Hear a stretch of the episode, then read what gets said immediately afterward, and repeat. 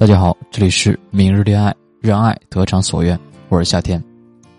每个男生都有一个梦，梦想着和自己的梦中女神能够成功牵手，共度婚姻的殿堂。但是我不想泼你们的冷水。目前为止，我们国家有三千多万的单身男士等着脱单，这是一个非常可怕的数字。除了男女比例不协调之外，另外一个重要的因素就是，男生追女生的成功率是非常低的，因为很多的男生思维过于的单一。缺乏一定的感性，再加上受到一些传统的观念、媒体传播等等的影响，导致思维固化，心里想着只要不怕花钱、不怕付出，快速的跟女生表白就能够追到喜欢的女生。说白了，这就是跪舔乞求。这样的错误思维呢，只会让这个世界上多一个备胎。那什么样的步骤才是正确的步骤呢？那么我把追女生分为六个步骤走：陌生相识、自然展示、魅力吸引。语言暧昧，生活调情，表白成功，每一步呢都很关键。我们需要更加清晰明了的去投入每一份感情。现在的爱情少了很多的一见钟情，随之增多的是日久生情，从而呢，我们需要把追爱战线拉长，做好打持久战的准备。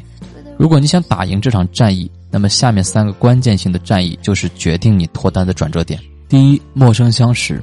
有的男生急于表明心意，还有的男生呢，聊天直来直去，变成一种硬伤，这都是需要解决的隐患，因为这是从陌生到熟悉，决定着能否让女生愿意去了解你。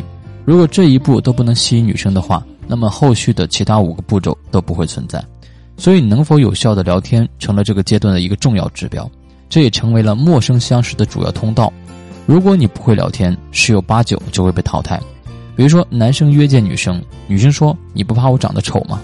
男生的回复是：“没关系，我长得也不好看。”这明显就是不会聊天的表现。这样回复的潜台词就是认为女生长得丑。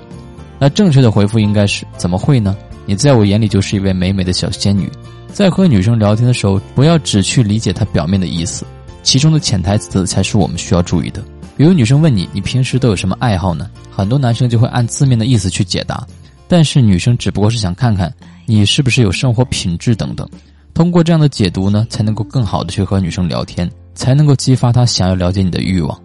第二，语言暧昧很关键的一步，到达这一步呢，说明女生对你是有好感的。但是这个阶段才决定你后期能不能表白，就需要你自然的展示自己，不要刻意的去隐藏真实的自己。比如女生问你，你们男生是不是都是很花心的？如果你说你不花心，他就会认为你是老实人，生活当中呢不会有趣到哪里。如果你回答花不花心取决于对方是什么样的一个女生，谁都想要一个相濡以沫的爱情。你这样的回答呢，就会让女生觉得很满意，并且这样的回答很真实，女生就会觉得你对另外一半有特定的要求，有自己的态度，可以带领她走过余生。撩呢，要撩出自己的性格，让女生更全面的去了解你，让她觉得你不仅有趣，并且可以依靠。这里呢，强调大家一点，在没有确定恋爱关系之前。就不要觉得人家就是你的女朋友了，这是暧昧期切记的。